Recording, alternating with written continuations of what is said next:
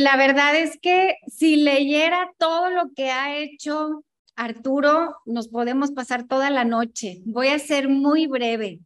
Tiene una maestría en desarrollo organizacional, es ingeniero bioquímico del Instituto Tecnológico y Estudios Superiores de Monterrey.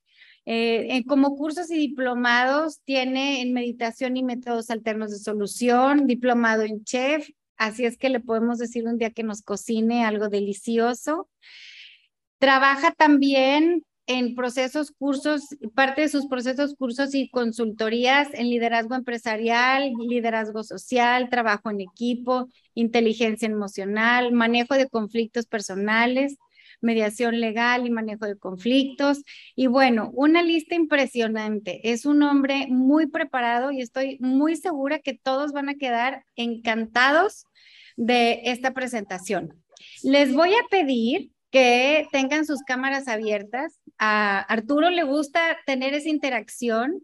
Eh, vamos a tener el chat habilitado. Yo voy a estar aquí al pendiente. Si quieren hacer alguna pregunta, este, ya Arturo les irá marcando la pauta si hay este momento de preguntas y respuestas. Pero siéntanse con la libertad si necesitan algo de mandarme a mí un mensaje en el chat.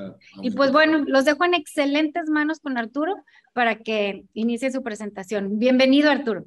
Gracias, gracias, Maki. Sí, sí les voy a pedir, entre más cámaras me abran, porque ahorita nomás hay tres cámaras más la de Maki abierta y yo necesito un poquito de retroalimentación. Eh, bueno, ya Maki me presentó. Ahí va. Sí, soy ingeniero bioquímico, soy licenciado en filosofía y letras, soy licenciado en teología, maestría en desarrollo organizacional y varios diplomados, sobre todo en el área de pedagogía psicología, eh, manejo de conflictos, mis fuertes, la filosofía, mi fuerte, el manejo de conflictos, sobre todo. Em, ¿Con qué comienzo la conferencia de hoy?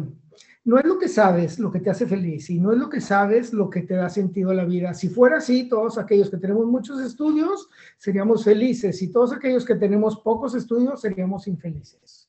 ¿Sí? Lo que te hace feliz es cómo utilizas esos conocimientos y los enfocas, eh, Platón decía, hacia el bien. Mm, yo creo que ahorita le podemos poner una transformación, o es hacia, hacia el bien, claro que incluye hacia el bien, pero es hacia aquello que te da sentido, y aquello que te da sentido es construir no destruir todos tus conocimientos aplicados para que tu familia sea una, todos tus conocimientos aplicados para que tú mismo seas uno contigo mismo, todos esos conocimientos aplicados para que tú seas uno con los bienes materiales, uno con la sociedad y construyas polis, ciudad, ¿sí? Es precisamente sabiduría.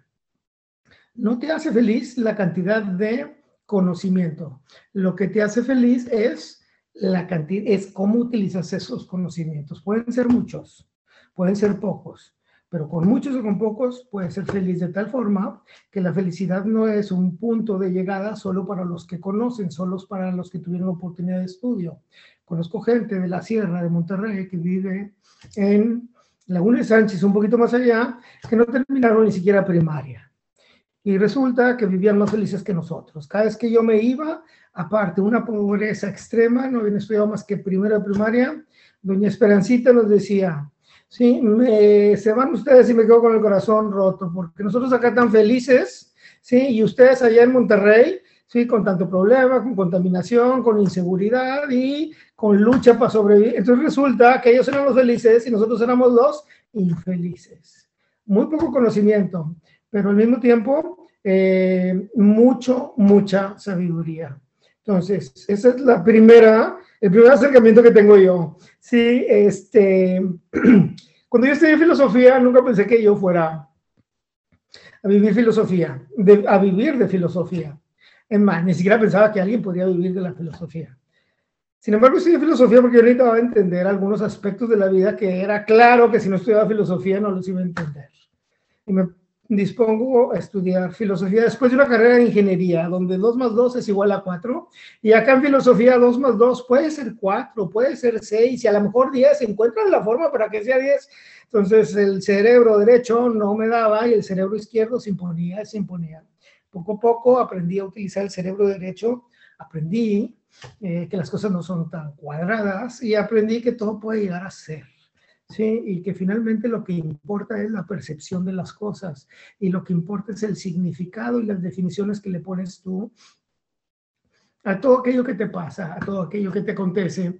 Y empiezo a entender la filosofía, empiezo a hacer filosofía y empiezo a vivir filosofía enfocada a ser feliz, enfocada a construir un mundo positivo, el mío, ¿sí? Y enfocada a compartir ese mundo positivo con el prójimo.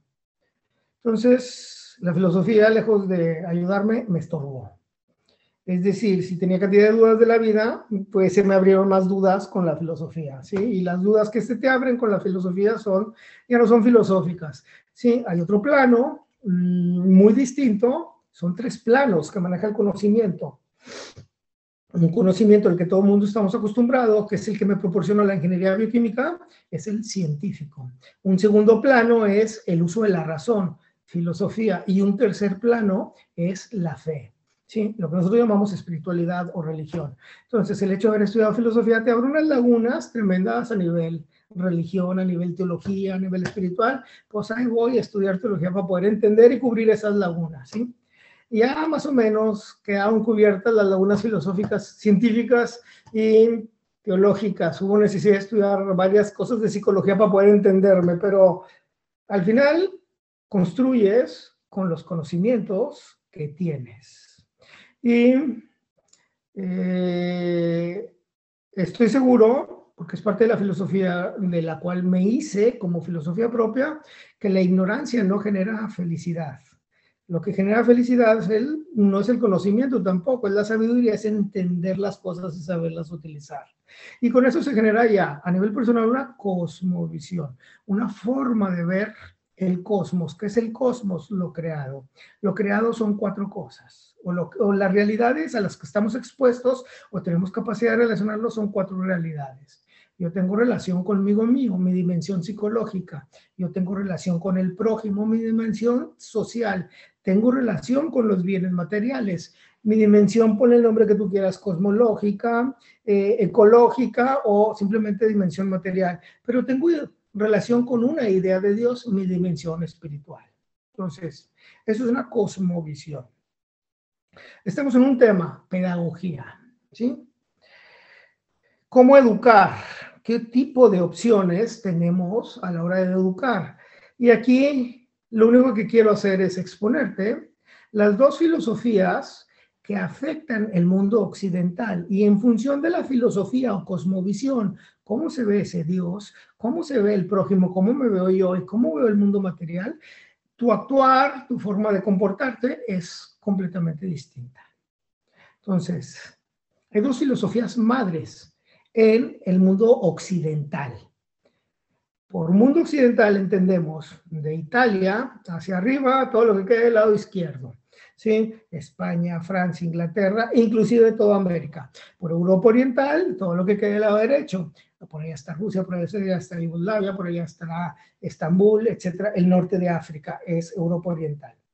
Europa Oriental es un mundo platónico, idealista, y Europa Occidental es eh, un mundo realista o aristotélico. Aparentemente no tiene mucha injerencia el hecho que ellos tengan una visión o percepción de las cosas distintas a las nuestras o nosotros distintas a las de él. Pero cuando empiezas a entender los dos sistemas de pensamiento, te empiezas a dar cuenta que tiene trascendencia en la vida. ¿Sí? Que tiene aspectos que te provocan meterte hacia ti si vives en Europa Oriental. Y si vives en la Europa Occidental, pues son filosofías que tienden a sacarte de ti. Y por lo tanto, la pedagogía que utilizamos en Occidente es una pedagogía que mira hacia afuera, mientras que la pedagogía que se utiliza en Europa Oriental es una pedagogía que por filosofía base mira hacia adentro. Si entendemos el contexto filosófico histórico, entendemos la realidad y la podemos manejar a nuestro antojo. Sí, esto se llama psicología cognitivo-conductual. Necesito conocer cómo venimos, que llegar acá, cómo venimos a llegar acá. Necesito conocer qué es lo que está pasando en mi interior a nivel intelectual para poderlo manejar y luego poder generar conductas. Entonces, me clavo en lo cognitivo para que tú te muevas en lo conductual.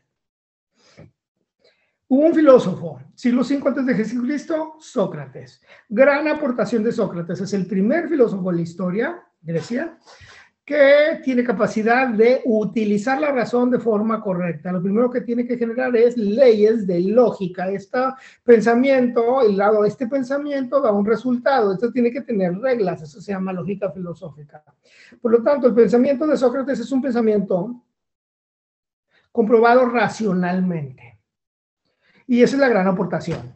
Aparte, tiene una visión del mundo muy padre, muy sencilla, mm, dado que no tiene muchos elementos en la época, siglo V antes de Jesucristo, pero ya le permite adaptarse y generar cambios positivos en su vida y en el mundo exterior. Sócrates tiene un discípulo, discípulo que se llama Platón. El gran mérito de Platón es que complementa el pensamiento de Sócrates. Y Platón es el primero en generar, ahora sí, un sistema de filosófico de pensamiento completo. El sistema platónico se llama idealista. Entonces, el primer sistema que existe en la filosofía de Europa o europea es Platón sistema platónico idealista. Y Platón tiene un discípulo que se llama Aristóteles. Y Aristóteles genera un sistema de pensamiento exactamente opuesto al de Platón. Y nace el segundo sistema de pensamiento, aristotélico realista. Hay dos filosofías madres en el mundo occidental. O eres platónico idealista o eres aristotélico realista. Nosotros, por vivir en el lado occidental, somos aristotélicos. ¿Cuándo nos llega el aristotelismo? Nos llega junto con la eh, colonización española.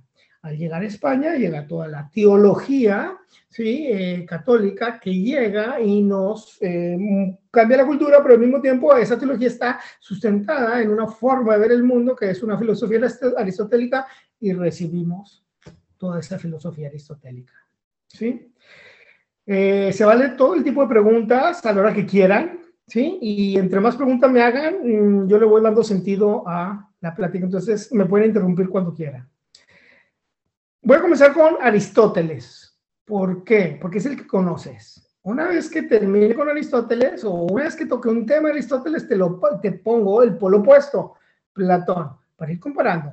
Sus ventajas tiene ser aristotélico y sus desventajas. Sus ventajas tiene ser platónico y sus desventajas. Lo que sí tiene ventaja es conocer los dos sistemas para decir, hoy quiero ser platónico, mañana quiero ser aristotélico. Hoy quiero ser aristotélico y necesito ser aristotélico, pero me conviene platónico en otras situaciones de vida. Aparte, esto lo quiero enfocar en el punto de vista de pedagogía, que desde mi punto de vista el único sistema pedagógico que existe que tendrá que ser bueno, tendrá que ser sustentado nada más por un sistema filosófico platónico. Aristóteles. ¿Dónde comienza Aristóteles? Aristóteles comienza con un planteamiento de teoría del conocimiento. En filosofía se llama epistemología, teoría del conocimiento. Y comienza Aristóteles toda su filosofía diciendo, la realidad se encuentra fuera del intelecto. Y la verdad se encuentra fuera del intelecto. Aristóteles te diría, ¿dónde está este teléfono? Pues está fuera de mi intelecto, obviamente. ¿Dónde está este vaso? Fuera de mi intelecto, ¿sí? ¿Dónde está esta esclava? Fuera de mi intelecto. ¿Dónde está esta computadora? Fuera de mi intelecto. Sí, Carla Treviño, ¿dónde está? Pues obviamente fuera de mi, Treviño, de mi intelecto. Maki, ¿dónde estás? Fuera de mi intelecto. Todas las realidades que se le presentan al ser humano están fuera del intelecto. Y de ahí él pone mm, una definición de lo que es verdad. Verdad es la adecuación de tu intelecto a un objeto externo. ¿Qué es esto? Una cama. Mm, no estoy manejando la verdad porque no te adecuaste tu intelecto, teléfono, con una realidad externa, teléfono. Al contrario, te equivocaste, es cama con teléfono. El movimiento es de adentro hacia afuera. Platón es cierto que la realidad está afuera, pero la verdad está dentro. Platón te diría, ¿qué es esto? Pues obviamente esto es un teléfono. ¿Y por qué se llama teléfono? ¿Alguien me puede decir por qué se llama teléfono? Porque tiene, porque en sí es un teléfono o porque por consenso le pusimos el nombre de teléfono. ¿Sí? En consenso le pusimos el nombre de teléfono. Por consenso. Esto es un vaso, no porque sea un vaso, sino porque por consenso le pusimos el nombre de, de vaso. Esto es una computadora porque por consenso, pero ¿qué hubiera pasado si a toda la sociedad nos dicen desde chiquitos, esto es una cama? Con toda certeza hubiéramos dicho, ¿eh? Esto es una cama. Es una cama. Claro, entonces, ¿qué es lo que dice Platón? Es cierto que la realidad está afuera, pero la realidad se conoce con un conocimiento interno y la verdad está dentro. Mientras que Aristóteles, la verdad está afuera. ¿Sí? ¿Qué es verdad para Platón? No es adecuar tu eh, intelecto a un objeto externo, es reconocer el objeto externo con tu intelecto. De tal forma que empieza Platón, ahora sí, a aterrizar, y esto es pedagogía pura del siglo menos cuatro, ¿eh? entre más preparado estés, entre más conocimiento tengas, entre más capacidad de hacer sabiduría, más capacidad de adaptarte a una realidad externa y poder moverte dentro de esa realidad externa y poderte mover mm, con felicidad. Tu objetivo no es adaptarte a un, objeto externo, tu objetivo es reconocer, para que una vez lo reconozcas, sepas qué es lo que tienes que hacer con ello y lo enfoques a la, a la felicidad. ¿Sí? Mientras que Aristóteles te dice, no, conoce el objeto externo. El objeto externo se muestra per se, por sí mismo, y tiene una definición por sí mismo. Sí, tú tienes que conocer, y el movimiento es de adentro hacia afuera, mientras que Platón el movimiento es de afuera hacia adentro. Dices, bueno, pero no tiene mucha repercusión. Sí, claro que no tiene mucha repercusión porque es pura teoría de conocimiento, pero esto lo llevamos al siglo XXI. Lo que te estoy platicando fue en el siglo IV y en el siglo V antes de Jesucristo. Estamos en el siglo XXI. Y nos movemos en una cultura occidental, aristotélica, donde las realidades están afuera. Si este objeto, Aristóteles, está afuera, si este objeto, vaso, está afuera, si esta computadora está afuera, ¿sí? Eh, inconscientemente, ¿dónde está la felicidad? ¿Adentro o afuera? ¿Sí? ¿Y dónde están las culpas? ¿Adentro o afuera? ¿sí? ¿Y dónde están las leyes de comportamiento? ¿Adentro o fuera? Todo está afuera. ¿Sí? Y agarramos el tema de felicidad. Aristóteles, toda la realidad está afuera, entonces la felicidad también está afuera. Entonces vivimos en un mundo occidental donde inconscientemente todo es movimiento de adentro hacia afuera, un movimiento de adentro hacia afuera. Busco la felicidad. ¿Dónde la busco? Afuera. Denme nombres. Díganme dónde buscamos aristotélicamente la felicidad. viajes. En viajes, la felicidad está en viajar, ¿sí? Y una vez que te casaste, perdón, ¿es a él? Ropa. En ropa, en bolsas, en bolsas de 60 mil pesos, ¿eh? de 80 mil pesos. Y entre más cara sea, más felicidad te va a dar. Y en la media, ¿perdón? En comida. En comida, claro, ¿sí? Entonces empiezan a nacer eh, sistemas filosóficos alternos en comida o en el sexo. A eso se llama hedonismo, ¿sí? Busco la felicidad en el placer, o busco la felicidad en la moda, o busco la felicidad en el pragmatismo, en todo lo que sea práctico, todo lo que sea rápido, o busco, la mm, felicidad en la media. ¿Cuál es la diferencia entre la media y la moda? Media, lo que todo el mundo hace probablemente los que estamos aquí ya tenemos cierta edad, no nos afecta lo que pero un muchachito de 14 años, una muchachita de 14 años que llega a terapia y te dice, estoy en un problema del tamaño del mundo. Digo, ¿cuál? Sí, pues que todas mis compañeras ya se están acostando con los novios y yo no quiero. Pues entonces no te acuestes. Pero entonces soy la única rara. Ah, esa es la, esa es la media, ¿eh? La media se transforma en presión de conformidad. Y la presión de conformidad, obviamente, a los 60 años que tengo yo no me afecta tanto, pero a los 50, a los 40, a los 30, a los 20, a los 15, ni se diga. ¿Sí? Y son sistemas filosóficos aristotélicos del siglo XXI. Voy a ser feliz entre más dinero tenga. Voy a ser feliz entre, mm, mientras más cosas tenga. Voy a ser feliz mientras más coma, más placer tenga. Voy a ser feliz mientras eh, más acapare y entonces empezamos a vivir una sociedad donde automáticamente la persona está saliéndose, saliéndose, saliéndose. Y si eso lo llevamos, sí, a el tema, que también tiene que ver mucho con pedagogía, de culpas y de miedos, pues bueno, las culpas están originadas por cuestiones externas y no por cuestiones internas. Y las, los miedos están originados por cuestiones externas y nunca por cuestiones internas. Entonces podemos entender fácilmente cuando el niño de tercero de primaria le preguntas, oye, ¿por qué tronaste? ¿Sí? Sacaste 6 de calificación, sacaste 5 de calificación. ¿Por qué no pasaste? El maestro no sabe explicar. ¿Dónde está la culpa? Afuera. ¿Sí?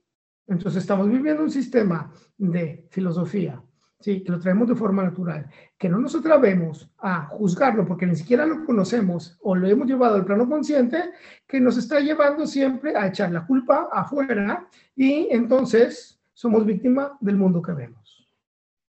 ¿Sí? ¿Por qué no prospera el negocio? Pues no prospera el negocio porque la competencia se puso muy difícil. ¿Por qué no prospera el negocio? Pues no prospera el negocio porque fíjate que hubo una contracción de mercado, porque hubo una pandemia, y entonces la gente se quedó en su casa. Sí, la culpa está afuera, la culpa está afuera. ¿eh? En Platón, la culpa está dentro.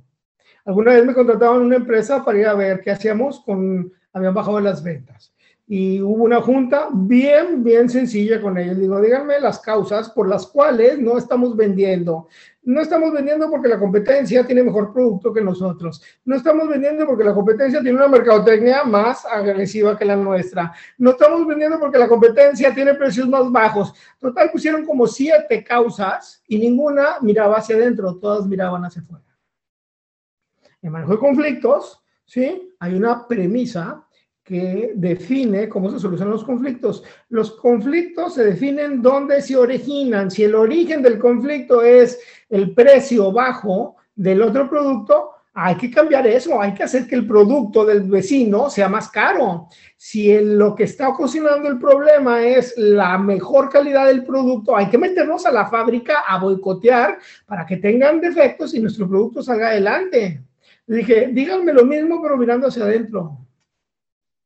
Ya no me digas, la competencia tiene mejor precio. Dímelo, nosotros tenemos un precio más alto, nosotros tenemos menos calidad, nosotros no tenemos una mercadotecnia que favorezca, nosotros no tenemos un departamento de cobranza efectivo. Ah, eso sí, lo podemos arreglar. Y lo podemos arreglar donde se origina. El origen lo tenemos nosotros. Eso es una visión platónica.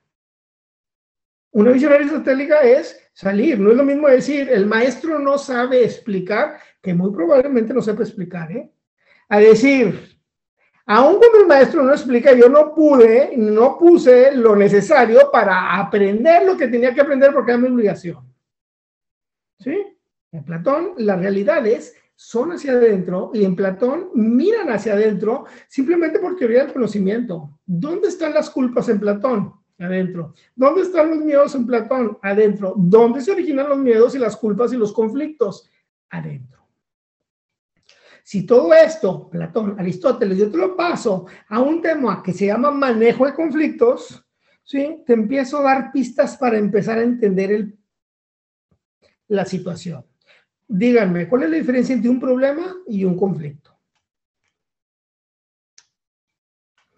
Solemos creer que problemas y conflictos son sinónimos. Es tiempo de desmitificar. Una cosa es un problema y otra cosa es un conflicto. ¿Cuál es la diferencia entre problema y conflicto?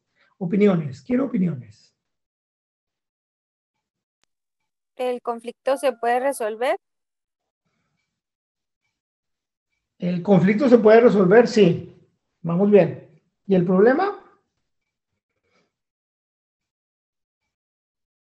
Órale, más acercamientos. ¿Qué opinan? Quiero opiniones. Yo diría que el problema es algo que yo tengo y el conflicto está generado por algo conmigo. O sea, yo tengo que ver, pero es más, más de una persona, pues no nada más soy yo.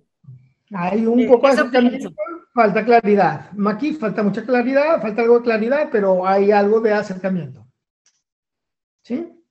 Aquí aplicamos psicología cognitivo-conductual. Necesitamos conocer para luego poderlo aplicar. ¿Sí? Problema. Ahí te va la definición problema. Es una realidad que se te presenta, ¿sí? Contraria a tus planes, donde la solución no tiene nada que ver con tu voluntad. El problema yo no lo puedo arreglar. ¿Por qué? Porque la solución no tiene, no tiene relación con mi voluntad. Es aristotélico. ¿Sí? El maestro no sabe explicar, ¿es un conflicto o es un problema? Es un problema. El único que puede arreglar la situación para enseñar es él. Por ejemplo, ahí te va un ejemplo de problema. Yo quiero hacer ejercicio, es suposición, suposición. Yo supongamos que quiero hacer ejercicio, ¿sí? Y quiero hacer ejercicio al aire libre, pero está lloviendo, hace frío y está cayendo truenos. Ah, ¿Es problema la lluvia o es conflicto? Es problema, porque la lluvia no depende de mi voluntad se me presenta un problema. Bueno, en manejo de conflictos decimos esto, ¿sí? Ante los problemas es muy fácil la metodología, ¿eh? O, lo enfrentas y te quedas en el problema o te vas, te retiras. Y siempre a través de una ley costo-beneficio y se acabó toda la teoría de manejo de problemas. El problema no es el problema, el problema es el conflicto. ¿sí? Conflictos. Los conflictos miran hacia adentro. Es decir, tiene una visión platónica. El conflicto es algún, algún inconveniente que se te presenta, pero que sí tiene relación con tu voluntad. ¿Sí? Y todos los problemas generan conflictos. El problema, quiero hacer ejercicio al aire libre y está lloviendo. El conflicto, ¿hago adentro o no hago? Ah, eso se lo puedo solucionar. El problema, ¿sí? La compañía, competencia, tiene mejor producto que yo. Eso es un problema. El conflicto, ¿cómo le hago yo para superar la, la calidad de mis productos y que se vendan? El problema, mi marido o mi mujer es alcohólica. Eso es un problema, no es un conflicto. Y a veces me cuesta en terapia que me lo entiendan. A ver, tu marido es alcohólico, es problema, no depende de tu voluntad. Pero te genera un conflicto. El conflicto es porque estás con un borracho, porque estás con una persona que te golpea, porque estás con una persona que no te valora. Y la respuesta, luego, ¿quién me mantiene? Ah, tu conflicto es, se llama dependencia económica. ¿Sí? Y el principio básico que te decía de manejo de conflictos, los conflictos se solucionan donde se originan. El conflicto no es el marido borracho, ahí no lo soluciones, ese es, ni siquiera es conflicto, es problema. ¿Sí? ¿Cuál es el origen? Tu dependencia económica. Vamos a trabajar la dependencia económica, la independencia para que te puedas librar y ahora sí seas libres y tomar decisiones. Ah, los conflictos son platónicos, mientras que los problemas son aristotélicas. Pues vivimos en una filosofía donde estamos acostumbrados a que todo está fuera, todo está fuera, ¿sí? Eh, y nos convertimos en víctimas del mundo, víctimas de la calidad de otros, de la competencia, víctimas de eh, la forma de ser de otras personas, víctimas de el alcoholismo de nuestro mujer o nuestro hombre, víctimas de etcétera, etcétera, ¿sí? ¿Por qué? Porque tenemos una postura aristotélica que no nos ha enseñado a ver conflictos, porque es mucho más fácil ver problemas. Y hay gente que se dedica a solucionarle la vida a los demás, pero no puede solucionar la suya. ¿Por qué? Porque es más fácil ver problemas externos que realidades internas, conflictos. Entonces, el primer punto de Aristóteles y Platón es precisamente eh, teoría del conocimiento. Dejo ese apartado ahí que es importante, pero no es el más importante que tiene relacionado con pedagogía. Paso al siguiente, tiene que ver con antropología, es decir, con la definición del ser humano. Para Aristóteles, el ser humano es completamente distinto, la percepción que tiene Aristóteles del ser humano es completamente distinta a la percepción que tiene Platón del ser humano. Son distintas las dos formas de ver. Vuelvo otra vez a Aristóteles porque es la que conoces. Aristóteles. Su planteamiento comienza con una idea del ser supremo, ¿sí? lo que ahora nosotros llamamos Dios. Le quito la palabra Dios para poner la palabra ser supremo, porque no estamos en teología, estamos en filosofía. Tanto Aristóteles como Platón piensan que el ser supremo, idea que heredan de Sócrates, tendrá que ser un ser perfecto y creador.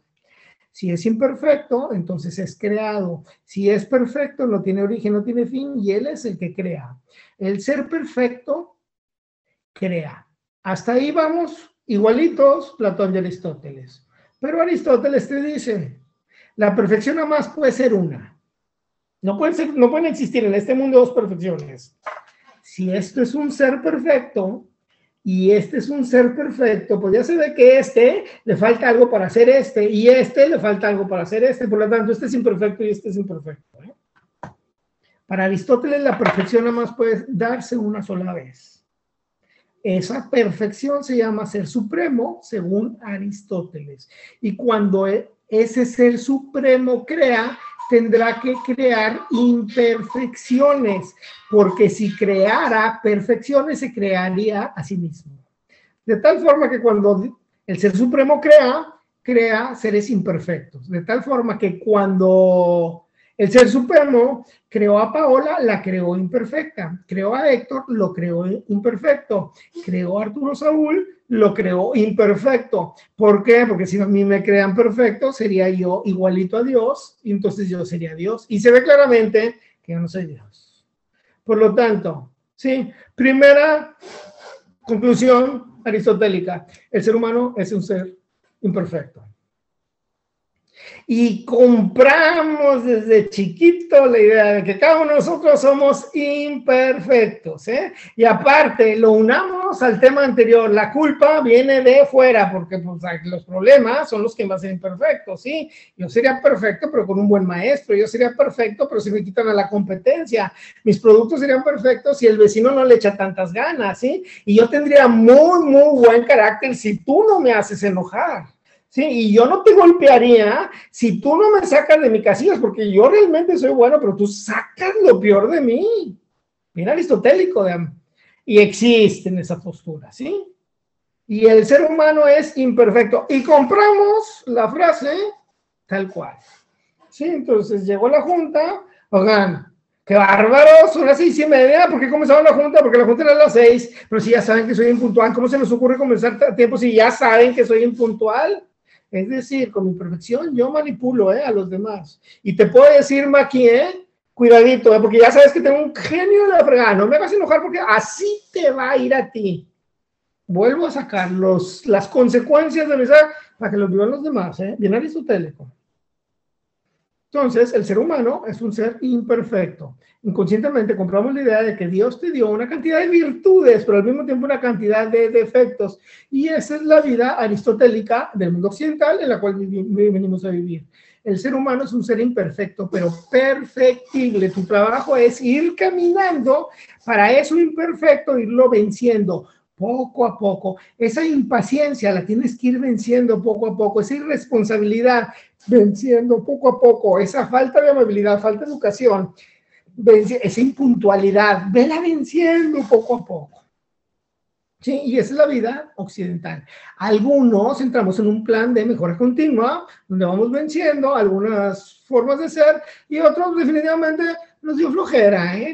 ni siquiera queremos y ni siquiera nos interesa, y es más, ¿sí? Así soy. Y si me quieres, ¿sí? Bien, y si no me quieres, pues es tu problema. Otra vez bien aristotélico, ¿eh? Los problemas aparte, ¿eh? En Aristóteles, ¿quién tiene que cambiar? Los demás, ¿eh? En Platón, ¿quién tiene que cambiar? Yo, ¿eh? En Aristóteles, ¿quién tiene que hacer, quién tiene que adaptarse? Los demás, a mí, ¿eh? Y en Platón, ¿quién se tiene que adaptar? Yo a todos. Entonces empezamos a generar una filosofía donde normalmente desde chiquito, desde primaria, hacia afuera, ¿eh? las culpas afuera, los miedos vienen de fuera hacia adentro, sí, pero la culpa está afuera, el miedo está afuera. Eh, yo soy un ser imperfecto y así me deben de respetar ustedes y así me deben de aceptar ustedes y no nomás eso, ¿eh? así me deben de querer. Y si no me quieres, el problema es tuyo. Y entonces vivimos en un mundo muy occidental. Platón, ahí te va Platón comienza muy parecido a Aristóteles. El ser, el ser supremo es un ser perfecto y el ser supremo crea y nadie da lo que no tiene, por lo, por lo tanto, cuando crea, crea perfecciones. El ser humano es un ser perfecto. Entonces, en ese momento, Platón se metió en un lío del tamaño del mundo. ¿Sí? Porque Aristóteles fue muy fácil. El ser humano es imperfecto. Ya te expliqué, Carla, porque eres floja, ¿eh? Ya te expliqué, Olga, porque eres irresponsable. Maki, ya te expliqué porque eres celosa, porque eres imperfecta. Sí, en este video no se puede todo. Entonces, ya Aristóteles no tuvo que esforzarse para explicar la presencia del mal en la tierra o la presencia del mal en el ser humano. Sin embargo, Platón se metió en camisa de once varas. ¿eh? El ser humano es perfecto. Pues sí, el ser humano es perfecto, sí. En teoría me parece muy bien, pero Arturo Saúl es bien flojo, ¿eh? Pero Arturo Saúl es bien mentiroso, pero Arturo Saúl tiene un carácter de la fregada. Arturo, entonces, una cosa es lo que yo veo y otra cosa es lo que tú me dices. A mí se me hace que lo que me estás diciendo es pura teoría. ¿Dónde está eso de que somos seres perfectos? Entonces, tiene que meter a elaborar una teoría muy compleja que aparentemente es compleja, pero cuando la vas entendiendo vas diciendo, era mucho más sencilla que la aristotélica, ¿eh? y con unas consecuencias mucho más positivas. Ahí te va Platón y la explicación de la presencia del mal en el ser humano. Cuando el Ser Supremo crea, que es perfecto y nadie da lo que no tiene, crea perfecciones. El ser humano es un ser perfecto. Y cuando nace, nace con esa perfección. A esa perfección que está dentro de él, en su intelecto, en la inteligencia y en la capacidad de razonar, que para él son dos cosas. Una cosa es el intelecto, disco duro, eh, el procesador de toda esa información, capacidad de racionar, ¿sí? El racionamiento, bueno, ahí radica la perfección. El niño, cuando nace, nace perfecto. El niño no conoce la envidia, el niño no conoce el miedo, el niño no conoce la culpabilidad. El recién nacido mm, ni le preocupa si hay dinero o no hay dinero, si el vecino tiene mejor carro o no tiene mejor carro que el papá. El niño nace en el paraíso, ¿eh? pero conforme vamos creciendo, somos nosotros mismos los que nos vamos saliendo del paraíso. Entonces, Platón te dice, bueno, es que la perfección está en la mente, en el intelecto y en el razonamiento, y la imperfección son errores de aprendizaje. Para Platón existe, y aquí está la clave pedagógica para poder entender, una pedagogía que mira hacia afuera o una pedagogía que mira hacia adentro. Aristóteles, ¿eh? el ser humano es un ser defectuoso. Platón, el ser humano es un ser perfecto con errores de aprendizaje. ¿eh? No es defecto, es un error de aprendizaje. Aristóteles te diría, sí, Lorena, tú eres así porque Dios te dio 95% de bondad y 5% de maldad. Tienes que entender que no te pudo haber dado la perfección porque si fueras perfecta serías como él, pero tú nomás tienes un 5% de maldad.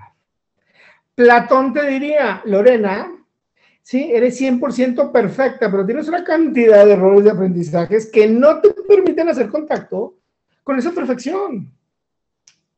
Bueno, el conjunto de todas las virtudes que tienes dentro de ti es precisamente de la perfección que hablaba Platón. Dios, fíjate, en la cultura griega se utiliza la palabra, el ser humano es perfecto, es igual a Dios, en la cultura griega platónica, ¿sí? Nada más que con errores de aprendizaje. Eso lo recibe el pueblo judío y no le gusta la igualdad con Dios. El pueblo judío es un pueblo mucho más teológico y nada filosófico, mientras que los griegos son filosóficos y nada teológicos, y ponerse al tú por tú y al mismo nivel con Dios les genera cierta comezón. Entonces dijeron, quítale el nombre de somos perfectos, somos iguales a Dios y ponle el nombre de imagen y semejanza. El hombre está hecho a imagen y semejanza. Ayuda mucho la analogía, ¿eh? Ayuda mucho. Si yo pongo un espejo enfrente de mí, ¿cuál es la diferencia entre el espejo y yo?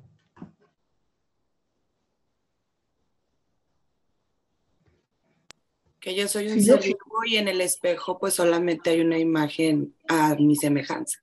Ándale, que yo soy y que la imagen no es. Que yo soy, pero que la imagen tiene las mismas características que yo sin ser. Diste la clave, yo soy. El, el espejo, la imagen, no es. De hecho, para el judío, cuando entendió eso, lo plasmó en la Biblia ¿Cuál es el nombre? Yahvé. ¿Qué significa? Yahvé, yo soy. Y Carla, tú no eres, ¿eh? Y Héctor, tú no eres. Paola, tú no eres. Mónica, tú no eres. Pero sin embargo, tienen las mismas características que Dios. Y entraron en la cultura platónica. ¿eh? Entonces, aterrizando todo esto en un plano teológico. Yahvé, Dios es. Tú no eres. ¿Cuánta amor si eres imagen de Dios, ¿cuánto amor tienes? El 100%. ¿Cuánta paciencia tienes? El 100% eres imagen. ¿Cuánta eh, amabilidad tienes? El 100%. Eres imagen. Ah, ¿y Dios cuánto amor tiene? No, no, Dios no tiene amor. Dios es el amor. Dios no tiene paciencia. Dios es la paciencia, es la fuente el sol que irradia y nosotros somos la luz con la que, en, la que vemos la realidad. ¿Sí? Ese es, ese es el planteamiento platónico. Obviamente Platón influye mucho más en la cultura judía que Aristóteles, porque Aristóteles no pegó, Aristóteles empieza a pegar hasta el siglo XIII, ya mucho después de que se establece la cultura judio-cristiana. Entonces, Platón, tú eres un ser perfecto, ¿sí? Pero con errores de aprendizaje. Y entonces Platón lanza una premisa muy pedagógica y la lanza en forma de pregunta. Y es una pregunta que yo te hago a cada uno de ustedes todo aquello que mal aprendiste a lo largo de una vida, ¿en cuánto tiempo lo puedes reaprender de forma positiva? Va la pregunta de nuevo. ¿eh?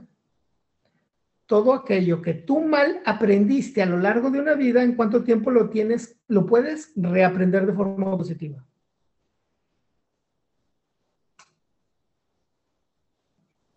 Un par de años.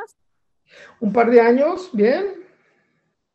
Depende, de qué tan mal lo aprendí o qué Exacto.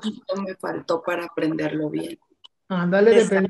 Exacto, depende del hábito que tengamos, qué tan arraigado está, qué tan grande está. Órale, bien. ¿Quién más opina? Sí, esa postura depende de cuánto lo arregué, es un tanto aristotélica. Vamos a ponernos en el plano bien platónico, ¿sí? No es perfecto. ¿En cuánto tiempo lo puedes reaprender?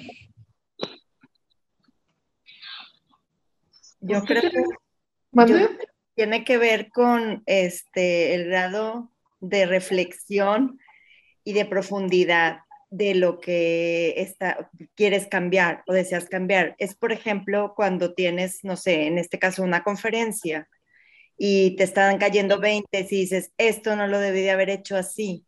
Entonces, como que cuando tomas conciencia, a veces el tiempo es más corto cuando tomas la conciencia porque ya conscientemente cambias el hábito de algo, pero a veces no te lleva un día o dos, a lo mejor te puede llevar tiempo en que se convierte en un hábito para ti. O sea, ese cambio es paulatino, no puede ser, bueno, al menos no es de la noche a la mañana, lo he experimentado en diferentes cosas, ¿verdad? Por ejemplo, en cómo hablarles a nuestros hijos o a los alumnos, este, cuando te caen 20, de que, ay, no, esto no lo debía decir así, ve rápido al baño, no, ve caminando un poquito más rápido porque después te puedes caer. O sea, es cambiar ciertas cosas para que no haya, o para prevenir algo, por ejemplo. Eso es algo muy inmediato, pero cuando es un hábito eh, aprendido o heredado de los papás, este, hablando nosotros de adultos, pues es más, lleva más tiempo, creo yo. Órale, sí, tocaste un tema bien, bien importante, ¿eh? Cuando yo haga conciencia. A uno nos tomará más tiempo hacer conciencia, ¿sí? De la necesidad del cambio, a otros nos tomará menos tiempo. Otros nunca van a tomar conciencia, ¿eh? Pero finalmente el cambio se da cuando tú tomas conciencia. ¿Sabes en quién caíste? Descartes, siglo XVI. ¿Quién es Descartes? Siglo XVI. La historia de la filosofía es la historia de la, griega, de la filosofía griega clásica que llega a unos volúmenes interesantes, grandísimos, sabiduría tremenda para luego perderse en el siglo menos 3, menos 2, menos 1. Luego comienza la época cristiana y la época cristiana está mmm, precedida de la Edad Media, donde la oscura del hombre, donde no hubo filosofía, donde no hubo arte, donde no hubo nada. Y entonces siglo XVI, el Renacimiento. Precisamente comienza el renacimiento con Descartes y Descartes dice, hay una gran necesidad de regresar al ser, pero el ser adentro, no fuera. Y ese es Descartes, filosofía existencialista, que resume en una frase o en tres palabras, resume a Platón. Pienso, luego existo. Claro. Pienso, luego existo. ¿Sí? Ojo, ¿eh? Sí, si pienso, entonces esa es la clave de que esté existiendo. Si yo no pensara, entonces no estuviera existiendo. Sí, pero esa es la parte no profunda y no psicológica de Descartes. La parte psicológica de Descartes pienso y luego existe. Pienso que yo, autorreflexión, sí, pienso con convicción que yo soy un ladrón. ¿A qué me dedico? Si yo tengo la convicción, pienso con convicción que yo soy un ladrón, Luego, ¿cómo es mi existencia? Robo. Pero si yo pienso que si una persona está, ¿cómo es mi, existencia? honesta. Si yo pienso y tengo la convicción que soy una persona digna de tener dinero, luego mi existencia es con dinero, ¿eh? pero si yo tengo la convicción de que no merezco dinero, ah, entonces no voy a tener dinero, ¿eh? pero si yo pienso que soy una persona digna de una buena relación armónica con mi esposa y con mis hijos, voy a tener una familia bonita, pero si yo desde entrada tengo la convicción, la conciencia, hacer contacto con la idea de que yo soy una persona tan desmadrosa, desmadrosa que nunca podré tener una relación sana con nadie, no, mi familia va a ser un desmadre. ¿Sí? Y entonces Descartes te dice, oye, hay una necesidad de realizar el ser. Sí, pedagogía hacia adentro. No te enfoques en el deber ser, no te enfoques en obligaciones, no te enfoques en las leyes. Enfócate en la autopercepción que tienes de ti. Y es Descartes que se vuelve o intenta meter al mundo occidental otra vez en un mundo platónico donde te dice, el ser humano es un ser perfecto, que en el camino se va perdiendo es otra cosa. El ser humano es un ser perfecto que va mal aprendiendo. El problema no es mal aprender, el problema no es corregir. Descartes y Platón te dirán, ojo, no eres impuntual, aprendiste a ser impuntual y no nada más aprendiste a ser impuntual, con tu impuntualidad manipulas a los demás, ¿eh? Ojo, no tienes mal carácter, aprendiste tener mal carácter y ese mal carácter te dio una ganancia secundaria y esa ganancia secundaria no te permite hacer contacto ¿sí? otra vez con tu perfección y además con ese mal carácter tú manipulas ¿sí? la realidad externa ¿sí? o a los que te rodean. Necesitamos volver a adentro y decir, dentro de mí, ¿sí?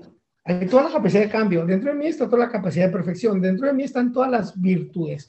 Este tema más adelante, tanto Platón como Aristóteles lo terminan vaciando en el tema de virtudes. Ahorita me meto en el tema de virtudes. Pero te platico una experiencia.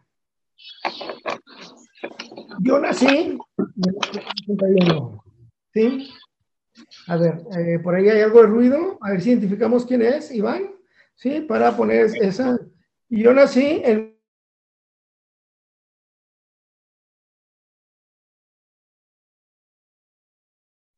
Silenció su micrófono. Ya, ya.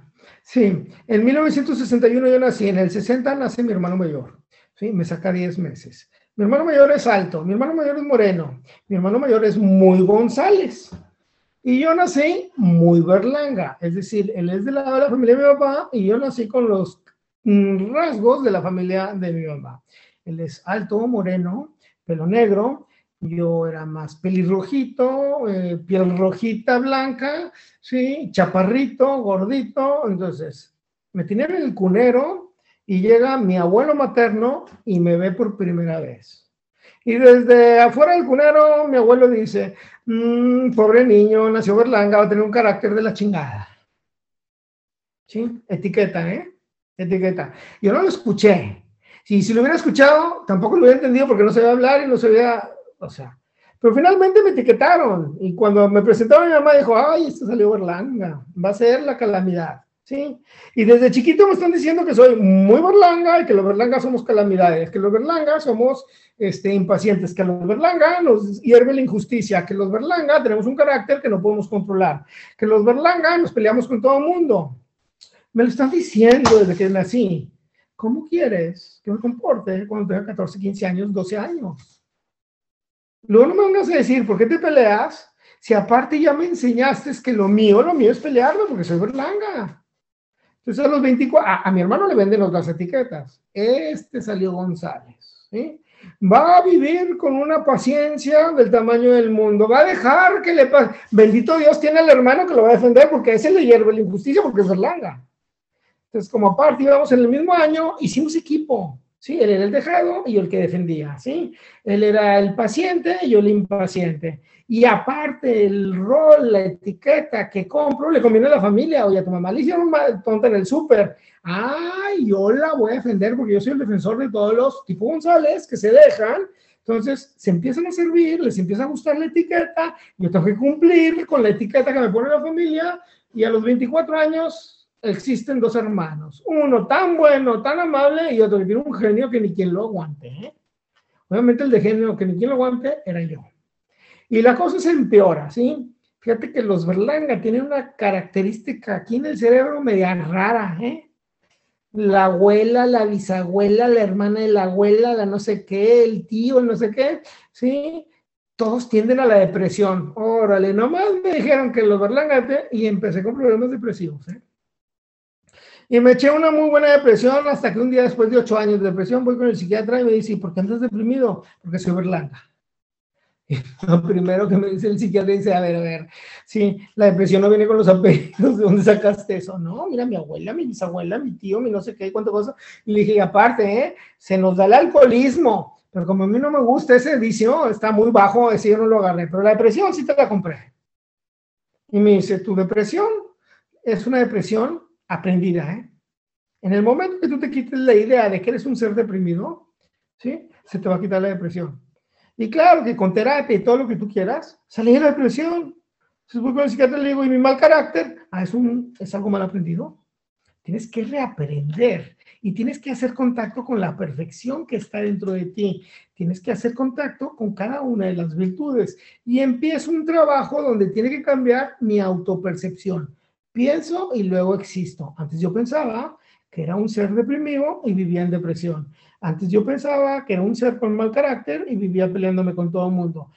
Tengo que cambiar mi forma de percibirme. Lo primero que tengo que hacer, como decías tú, Sael, hacer conciencia de que soy bueno, hacer conciencia de que soy sano, hacer conciencia de que Dios me creó o el Ser Supremo me creó bondadoso, amable, educado, responsable, puntual, fuerte, templado, justo, amoroso, cariñoso, con capacidad de generar credibilidad, confianza, puntual, etcétera. Y en la medida que lo voy creyendo, sí, voy haciendo de eso todo mi pensar, lo voy viviendo de forma natural. Y entonces entiendo Platón. No te preocupes por las leyes, preocúpate por definirte de forma positiva. ¿Sí? Entonces me dicen, oye, pues es teoría. Pues sí, es teoría, pero ahí tengo un ejemplo, ¿eh? Me tocó conocer en alguna conferencia que me tocó dar hace como unos cuatro o cinco años en Saltillo, en una universidad. Me tocó conocer a la conferencista que tenía la conferencia principal, la magisterial. Yo llego a dar mi, la misma conferencia cuatro o cinco veces durante un fin de semana y ella nada más daba una conferencia, obviamente más larga, el domingo, con esa se cerraba todo el ciclo. Era la magisterial y, era, y yo la quería ver porque era una persona que yo quería conocer o al menos quería ir a una conferencia. Entonces llego y entre conferencia y conferencia yo estoy platicando con el rector de la universidad y llega una chava, se sienta al lado mío, yo estaba muy metido en la plática con él, rector y no me doy cuenta quién es ella. Se sienta, muy amable, me saluda, la saludo, nada más de palabra, y se mete en la plática y empezamos a hablar. Y de repente me dice, oye, ya sé quién eres, ¿sabes que Yo quiero entrar a una de tus conferencias. Ah, le dije, ¿cuál? A una de manejo conflicto. Le dije, pues es precisamente la que voy, la a dar. dice, yo quiero entrar a, la conferencia tuya de manejo conflictos. Le doy mi horario y ella entra y a la hora que nos paramos para que yo vaya a la, la conferencia, me paro yo primero y trato de darle la mano para ayudarla a parar. ¿Sí? ¿Y dónde crees que me doy cuenta que no tiene manos? ¿Sí? Nomás hasta aquí. ¿Sí? Y la manga larga, pues obviamente cayendo. Entonces ahí yo la agarré prácticamente de aquí, ahí es donde me doy cuenta. Y todavía Alicia sí, a ver, o sea, bastante imprudentito yo, ¿verdad? Y le digo, no tienes brazos. Y se ríe y me dice, no, no tengo brazos. Y que no me digas que tú vas a dar la conferencia magisterial. Sí, yo vengo a dar la conferencia magisterial. Y que toda la vida he querido entrar a una de tus conferencias y mira dónde me viene a tocar. ¿Y cómo es posible que tú quieras entrar a mí? Tú eres la grande, le digo, tú eres para mí mi top ten. De aquí en adelante ya no existe nada. ¿sí? Y ella entra a mi conferencia, obviamente donde entra a mi conferencia roba la atención de todo el mundo, todo el mundo voltea los escritorios hacia ella y ese momento, momento, ¿eh? En mi momento yo hablo, aquí yo vengo a escuchar a este señor, con humildad del tamaño del mundo, ¿sí? Y a la hora que da la conferencia, ella pone una mesa, una mesa resistente donde ella se sienta, no tiene brazos, ¿eh? Y con los pies maneja el control remoto del PowerPoint, ¿eh? Y se maquilla con los pies y se peina con los pies y saluda con los pies. para acabar de molar, ¿eh? se terminó la conferencia y nos fuimos a comer sushi, ¿sí? Y come sushi con los pies y con palillos. El pelado que estaba al lado de mí me dice, no quiero comer. Le digo, ¿por qué no quieres comer? Porque no nos usar palillos. Le dije, ridículo que te vas a ver, ¿eh? Con brazos, con manos, con dedos y no sabes usar palillos, ¿eh? Y esta vieja come con los pies y con palillos. Pena te debería dar, le digo, ¿sí? A ver, ¿dónde está la, dónde está la capacidad dentro de ti? No estoy hablando ya de Adriana Murillo, estoy hablando de ti. ¿Dónde está la capacidad? ¿Dónde está el potencial de utilizar los pies como si fueran brazos? Dentro de ti, ¿eh? ¿Por qué no utilizas los pies como brazos? Porque no hemos tenido necesidad, ¿eh? Pero si hubiéramos tenido necesidad o gusto, si lo pudiéramos hacer. Ah, caímos en Platón. Sí, en Aristóteles. ¿Dónde están todas las posibilidades? Afuera, ¿eh?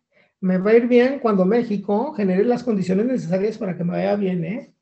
Me va a ir bien cuando los clientes sepan y detecten que mi producto es el que les conviene. Me va a ir bien cuando todo se arregle para que yo salga adelante. En Platón, me va a ir bien cuando yo haga contacto con mi perfección y sepa qué hacerlo, cuándo lo tengo que hacer, cómo lo tengo que hacer y con quién lo tengo que hacer. ¿Sí? Si esta mujer hizo contacto con la habilidad de utilizar los pies como brazos, es porque tenía la posibilidad de hacerlo. Y esa misma posibilidad está dentro de ti. Entonces Platón te dice, las virtudes en el ser humano se dan a dos niveles, a nivel acto y a nivel potencia. ¿Sí? ¿Dónde está este teléfono? ¿Arriba o abajo? Lo suelto y está abajo. ¿Dónde está este teléfono? Pues ahorita abajo. ¿Dónde está este teléfono? Arriba. En acto está arriba, pero mientras existe una fuerza que lo puede jalar hacia abajo, en potencia está abajo. Bueno, las virtudes, la imagen y semejanza, muy término judío, la perfección que Dios te da a nivel virtud, la da en plano potencia. A ti te corresponde pasarlo acto. ¿Y cómo se pasa acto? Con lo que nos dijo Sael. Haz conciencia de que sí puedes. Haz conciencia que la habilidad está dentro de ti. Haz conciencia de que la capacidad está dentro de ti. Haz conciencia que ese error, ese defecto que tú le pones nombre de defecto, no es nada más que un error de aprendizaje y que ese error de aprendizaje lo puedes cambiar, como decía Esteban hace rato, en 21 días, o lo puedes cambiar cuando tú hagas conciencia, o lo puedes cambiar cuando tú tengas plena convicción de que sí puedes. Caíste en Descartes otra vez, pienso, luego exista. De tal forma que para Descartes, el tema más importante del ser humano es autodefinición. ¿sí? Si existiera Descartes y se relacionara contigo, te diría, Héctor, ¿quién eres? Lorena, dime quién eres. Paola, dime quién eres. Y te voy a dar terapia, yo Descartes. Paola, soy una persona impuntual. No, no, no, no, Paola, no eres impuntual. Aprendiste a ser impuntual. ¿Sabes qué? Agarra todo por los cuernos y créete lo que eres puntual. Y comprométete a ser puntual porque esa es tu realidad. ¿Sí? El gran problema que hemos tenido en nuestra educación es que somos muy, muy aristotélicos. Sí, hasta vamos con los maestros y les decimos, pues es que mi niño es inquietito. No, al niño aprendimos, el niño aprendió a ser inquietito. ¿eh? Estoy de acuerdo que habrá algunos parámetros que se salen del aprendizaje y que probablemente rayan inclusive en situaciones extremas. Pero, a ver, es que eh, el niño eh, es muy irritable, el niño aprendió a ser irritable. ¿eh? Y puede hacer contacto con esa perfección. Y aquí es donde entra, ahora sí, aterrizamos todo el tema filosófico en pedagogía. No es lo mismo decirle a un niño, corregir a un niño de esta manera. El niño golpeó a la hermana. Ven para acá, fulanito de tal. ¿Sí? Porque ahorita estás tu hermana. ¿Eres malo o qué? ¿Sí? ¿Qué le bendices al niño? Pues que es malo. Que es malo. Muy distinto. Ven para acá. Yo he visto que quieres a tu hermana. Yo he visto que hasta has defendido a tu hermana. Yo he visto que eres muy bueno. La otra vez hiciste esto. ¿Qué pasó? ¿Por qué golpeas a tu hermana si eres un ser tan bueno? El niño no va a tener otra cosa más que pensar, me equivoqué. Pues es que mamá me equivoqué. Ay, no importa, mijito. Sí, te equivocaste. Vaya a pedirle perdón y aprenda, ¿eh? Pero reafirmaste la bondad. ¿Sí? ¿Qué es pedagogía aristotélica? Pedagogía aristotélica es todos los esfuerzos que tú haces por enseñar al niño que es un ser con virtudes y con defectos, ¿sí? Y una pedagogía platónica que mira hacia adentro es una pedagogía que te invita a nada más ponerle etiquetas positivas. ¿Sí? Para Aristóteles existe, Aristóteles es un mundo dualista, es decir, existe la bondad y la maldad existe lo caliente y lo frío, existe la luz y la oscuridad. Platón genera una filosofía monoísta, existe la bondad y la falta de bondad. Existe la luz y la falta de luz, la oscuridad no existe. Y Platón es el mismo que dice, a ver, un cuarto oscuro, ¿sí? ¿Qué hay? Oscuridad, no hay oscuridad, hay falta de luz. Y te lo va a demostrar. Prende una vela y no lucha la luz contra la oscuridad. En el momento que llega la luz, la oscuridad desaparece porque no tiene ¿sí? consistencia con qué mantenerse, porque no existe. Es una ausencia. Bueno, eso aplicado a, psicología es, el niño es bueno, pero puede aprender a no hacer contacto con la bondad. El niño es responsable, pero puede aprender a no hacer contacto con la responsabilidad. El niño es amable, pero puede ser que no haga contacto con esa amabilidad. El niño es paciente, pero puede ser que no haga contacto. Y toda la pedagogía tendrá que ir encaminada a que el niño haga contacto con la perfección. ¿Sí? Te pongo un caso de cómo lo aplico yo. Tengo una cuñada que pinta y pinta muy bonito y hace cuadros y vende cuadros. Y la niña, la hija, tenía seis años y pues la niña quería ser como la mamá. Entonces cuando mi cuñada se metía a su estudio a pintar, la niña de seis años también se metía al estudio a pintar. Creo que mi cuñada, pues en lienzos o en donde se debe pintar, y mi, mi, sobrina en hojas de máquina con un pincel y con lo que podía pintar. Un día mi cuñada hizo una exposición y pues si mi cuñada hizo exposición, la niña de seis años quería hacer también su propia exposición y ya tenía bastantes obras hechas, ¿verdad? De tanto que pintaba la niña, ¿sí? Sin guía y sin nada. Entonces, pues mi cuñada un día le dijo, andale, tú vas a hacer una exposición. Y se la hizo en la casa de los papás de mi cuñada, en la casa de los abuelos de ella.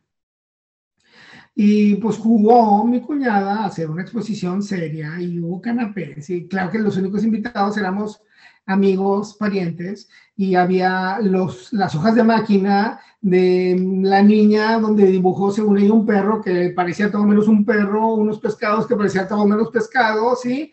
Y le puso precio, ¿sí? Eh, uno costaba dos pesos, otro costaba cinco pesos. Se vendieron todos, ¿eh? Se vendieron todos. Y si se vendieron todos fue porque éramos muy cariñosos todos, ¿verdad? Pero yo llegué y lo primero que le dije a mi, a, a mi sobrino, le dije, ¿quién hizo esto? Yo, tío. No, yo no te creo que lo hayas hecho tú, está bien bonito. Una niña tan chiquita pintando también. En serio, tío, están bien bonitos. A mí me encantan, es más, yo quiero ese, ese y ese te lo voy a comprar. Sí, pues, pues son 15 pesos. Pues yo te voy a pagar 100 pesos porque se me hace que valen más. A mí esto me gusta, ¿sí? Y como yo estaba construyendo, acababa de cambiarme una casa, hasta los enmarqué y los puse en un lugar. No significaba nada, ¿verdad? Eran de mi sobrina y ese es el único valor. Y le dije, yo creo, ¿sí? Que cuando seas grande vas a pintar precioso. Porque no es posible que una niña de 6 años haga esto. Ya me imagino cuando tengas 20, 25 años lo que vas a hacer. A los 25 años mi sobrina hizo una exposición y dijo, quiero agradecerle esta exposición a mi tío Arturo. Porque cuando yo hice un mugrero de exposición, me hizo creer en mí. Y si ahora pinto y pinto así, es porque me hizo creer. Y yo siempre tuve la convicción de que yo pintaba bonito inconscientemente hizo contacto con la perfección. ¿eh? Inconscientemente hizo contacto con la capacidad de pintar. Muy distinto que le hubiéramos dicho, qué bárbaro, pintas horrible, ¿sabes qué? Tú nunca en tu vida vas a poder hacer una exposición seria. ¿eh? Ojo, ¿eh? también te la compra. Y no nomás también te la compra, también la realiza. ¿Sí? Eso es pedagogía hacia adentro. Ancla al niño en lo positivo, ancla al niño en las posibilidades, ancla al niño en la posibilidad de cambio, ancla al niño, ¿sí? En el contacto con la perfección. Y no es teoría, yo lo he comprobado. Cada vez que cambias la autopercepción que tienes de ti mismo, cambia tu realidad. Mientras estés consciente y con convicción de que eres una persona problemática, tendrás problemas. Mientras tengas la convicción de que no puedes, no vas a poder. Mientras tengas la convicción de que hablar en público es algo difícil, imposible para ti, no lo vas a lograr. ¿Sí? En Platón, el cambio primero es intelectual. En Aristóteles, es a través de repeticiones, a través de repeticiones. Y poco a poco vas agarrando confianza o seguridad, poco a poco vas agarrando este, la convicción de que sí lo tienes y finalmente el cambio se hace después de la convicción, de hacer contacto con la perfección dentro de ti. Y este tema me lo estoy dejando nada más a nivel pedagógico. Te lo paso a nivel psicológico. ¿En cuál de los dos sistemas puedes tener más autoestima? ¿En un sistema platónico donde tienes la convicción de que eres un ser perfecto con errores de perfección o en un sistema aristotélico donde eres un ser imperfecto? ¿Cuál de los dos sistemas crees que te puede ayudar más a la autoestima? Platónico. Platónico. ¿Sabes qué? Tener autoestima en un ambiente aristotélico donde compites con todos los que están afuera, Platón, compites contra ti mismo, donde te estás comparando con todos los que están afuera y siempre va a haber mejores que tú, y siempre va a haber más guapos que tú, y siempre va a haber gente con mejor cuerpo que tú, y siempre va a haber gente con más dinero que tú, y siempre va a haber gente con más capacidad de diálogo que tú, con más conocimiento, con más éxito que tú, ¿sí? Está del nabo la autoestima. ¿eh? ¿Sí? De hecho, uno de los problemas que tenemos en el siglo XXI se llama autoestima. Pero ¿por qué tenemos un problema de autoestima? Porque estamos viviendo un mundo, sí, donde competimos contra todos los demás, no nomás contra mis hermanos, ¿eh? Ni contra mis primos, contra mis hermanos, contra mis primos, contra mis compañeros de primaria, secundaria, de prepa, de carrera, contra la competencia de los negocios. ¿Sabes qué? Esto está del nabo. Es un momento de, llegar a, a, decir, a ver, a ver, me deshago del exterior, ¿sí? Y me meto en mi mundo. Y mi mundo es el único que puedo arreglar. Una frase muy platónica, ¿eh? Se necesita una persona para arreglar el mundo ¿Quién? Tú. ¿Y qué mundo? El tuyo. ¿eh? Punto. Ahí se acaba, ahí se acaba Platón. ¿Sí? Yo, Arturo Saúl González, me pongo a trabajar conmigo mismo para arreglar mi mundo. Y una vez que hago de mi mundo un mundo feliz, tengo algo que aportar al mundo. ¿eh? Mientras yo no haga un mundo feliz, no tengo nada que aportar. Y lo que aporta va a destruir. Va... En, Empédocles, que es anterior todavía, Sócrates, no es filósofo, es sofista, nomás tiene algunas ideas concretas, decía que todo lo que hagas en tu vida y que todo lo que digas en tu vida construya y no destruya. ¿Sí? Para mí se volvió una premisa de vida. Si lo que vas a decir va a destruir, cállatelo. Si lo que vas a hacer va a destruir, cállatelo. Y si lo que no vas a hacer va a destruir, ponte a hacerlo, ¿eh? Porque esta vida venimos a construir y no a destruir.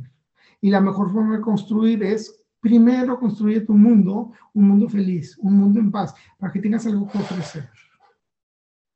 Y desde mi punto de vista personal, la única forma de construir un mundo personal feliz, un mundo personal con calidad, inclusive un mundo personal con salud y abundancia, es y arranca en la autopercepción que tengo de mí mismo.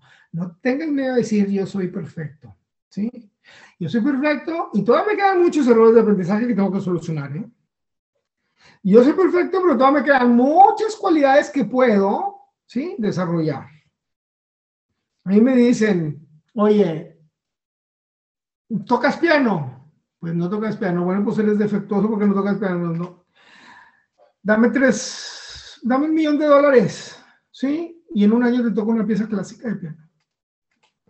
¿Sí? Que no he tocado piano porque nadie me ha regalado el millón de dólares, pero el día que me lo regalen, dejo de dar cursos, dejo de trabajar para durante un año dedicarme a, tocar piano. Y verás que sí te desarrollo la habilidad. No es que no toque piano, es que me falta motivación. ¿eh? No es que no sea el mejor, es más, no, te juro, y si me meto ahorita a correr 5 kilómetros, probablemente no te los aguanto. ¿sí? Y no por eso no significa que no esté la habilidad. Volvemos a lo mismo, ¿eh? Dame un millón de dólares y verás que en un año te estoy corriendo un maratón. no es que no esté la habilidad dentro de mí, no me interesa porque me faltan motivantes. ¿eh? Yo sabré qué habilidades voy a desempeñar y voy a desenvolver y cuáles no.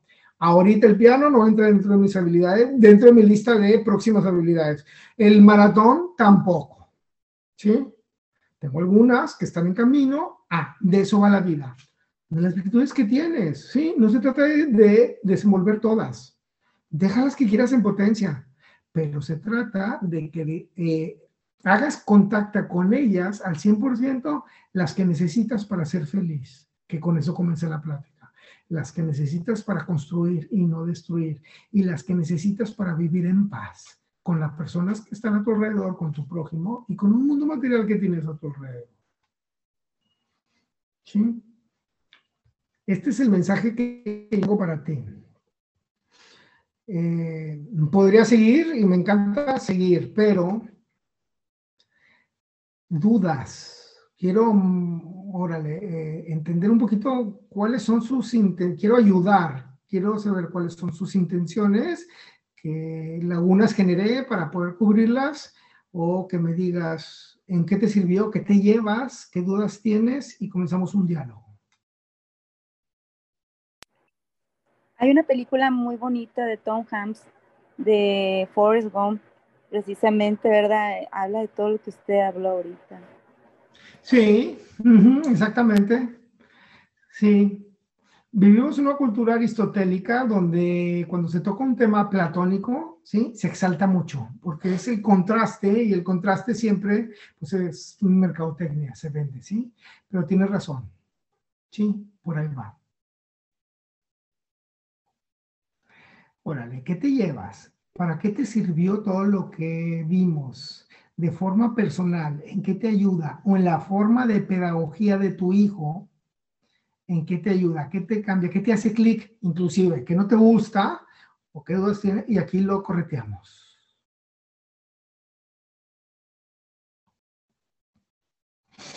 ¿Alguien que me ayude? ¿Qué te llevas?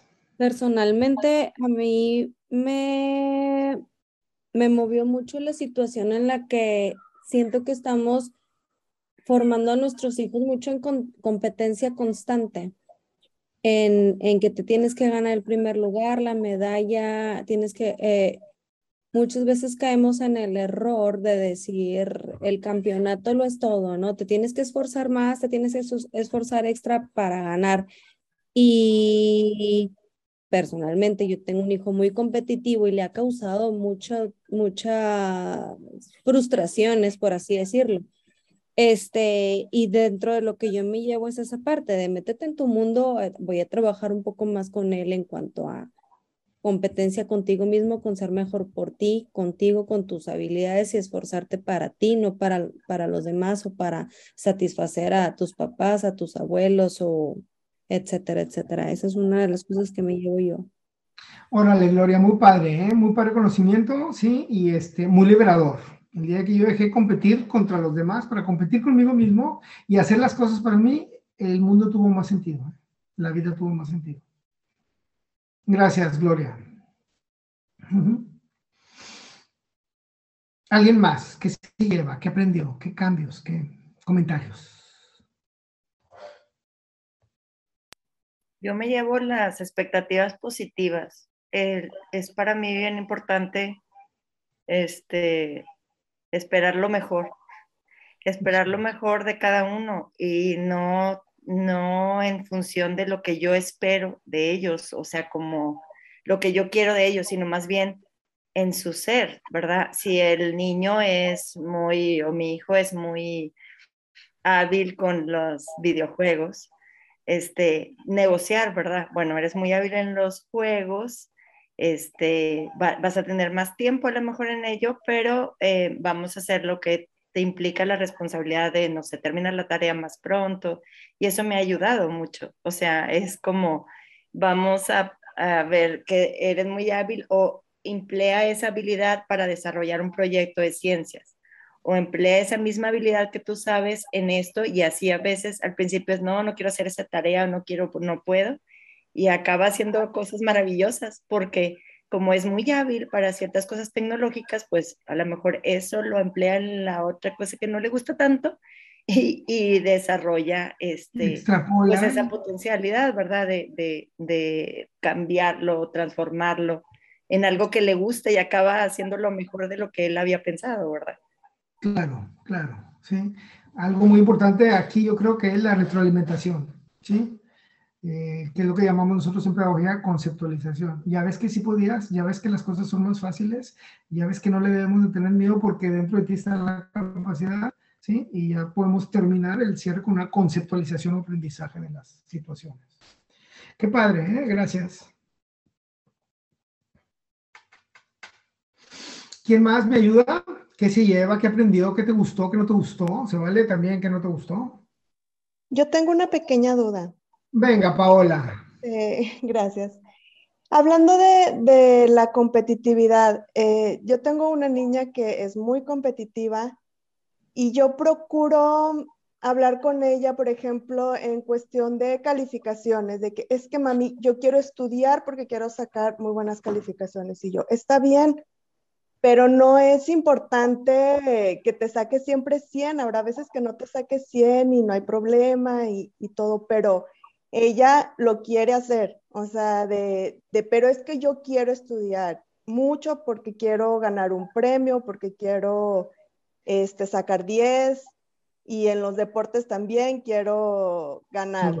Y si no gana, se frustra. Entonces, ahí, ¿cómo hay forma de, ayudarles a, bajar un poquito este nivel de competitividad?